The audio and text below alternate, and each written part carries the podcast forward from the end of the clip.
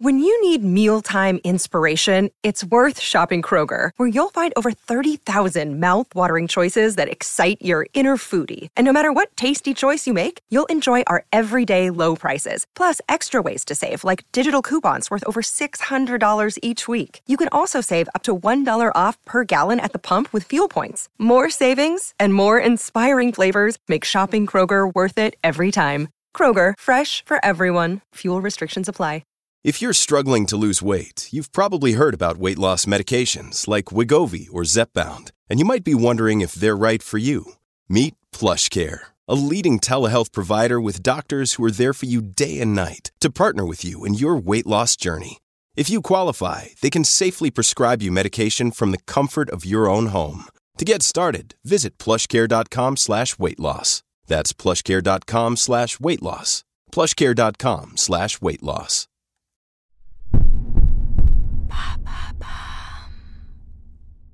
Que faire pour limiter la graisse du ventre? Merci d'avoir posé la question. La fameuse petite bouée située au niveau de l'abdomen peut être une source de complexe, en tout cas elle est souvent visée par les personnes qui souhaitent perdre du poids. Sauf que la perte ou diminution de cette ceinture abdominale peut s'avérer un vrai casse-tête. Déjà parce qu'elle est en partie héréditaire, ensuite parce que les fluctuations hormonales et l'âge sont des facteurs difficiles à déjouer. C'est souvent autour de 35-40 ans que les choses se corsent pour les hommes et vers la ménopause pour les femmes puisque la ménopause favorise le développement de cellules appelées adipocytes abdominaux. Il faut commencer par rappeler que la graisse sous-cutanée qui se forme principalement au niveau de la ceinture abdominale et des cuisses et des fesses pour les femmes est une réserve énergétique nécessaire à l'organisme qui épuise les sucres en dehors des repas. Un sucre? Deux sucres. C'est plutôt la graisse viscérale, lorsqu'elle est excessive, qui est problématique pour la santé. Elle se forme aux mêmes endroits mais se situe entre les muscles et certains organes comme le foie ou les intestins. Pourquoi cette graisse viscérale est si problématique? La graisse viscérale, appelée aussi graisse abdominale, représente un danger pour la santé au-delà de 88 cm de tour de taille pour les femmes et dès 102 cm de tour de taille pour les hommes, selon la professeure Claire Mounier-Veillé, cardiologue interrogée par le média 20 minutes.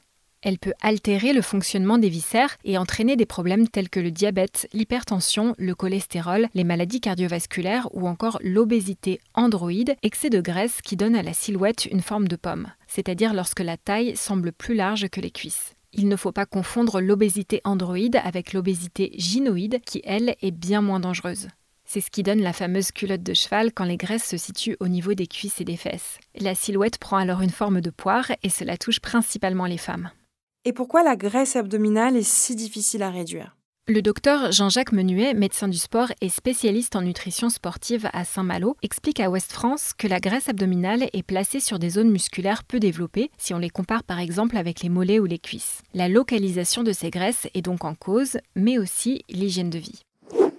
En effet, une alimentation trop riche, trop grasse, trop sucrée favorise un trop plein de calories que le corps doit stocker. La sédentarité, le stress, une mauvaise qualité de sommeil ou un excès d'alcool favorisent la prise de poids et augmentent notamment le volume du ventre au fil des années.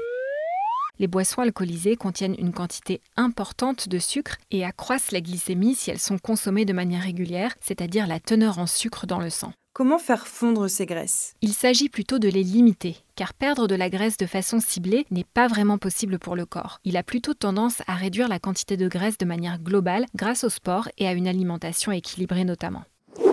Cela dit, pour solliciter la zone concernée et donc tonifier et renforcer ses muscles dans l'optique de redessiner sa silhouette, le docteur Damien Mascret, également interrogé par Ouest France, conseille la musculation des abdominaux, par exemple avec la natation ou le gainage. Plus généralement, le médecin préconise une activité brève mais intense, entre 20 et 30 minutes par exemple, plutôt qu'une activité sportive longue avec un rythme lent. Maintenant, vous savez un épisode écrit et réalisé par Émilie Drujon. Ce podcast est disponible sur toutes les plateformes audio et si cet épisode vous a plu, n'hésitez pas à laisser des commentaires ou des étoiles sur vos applis de podcast préférés.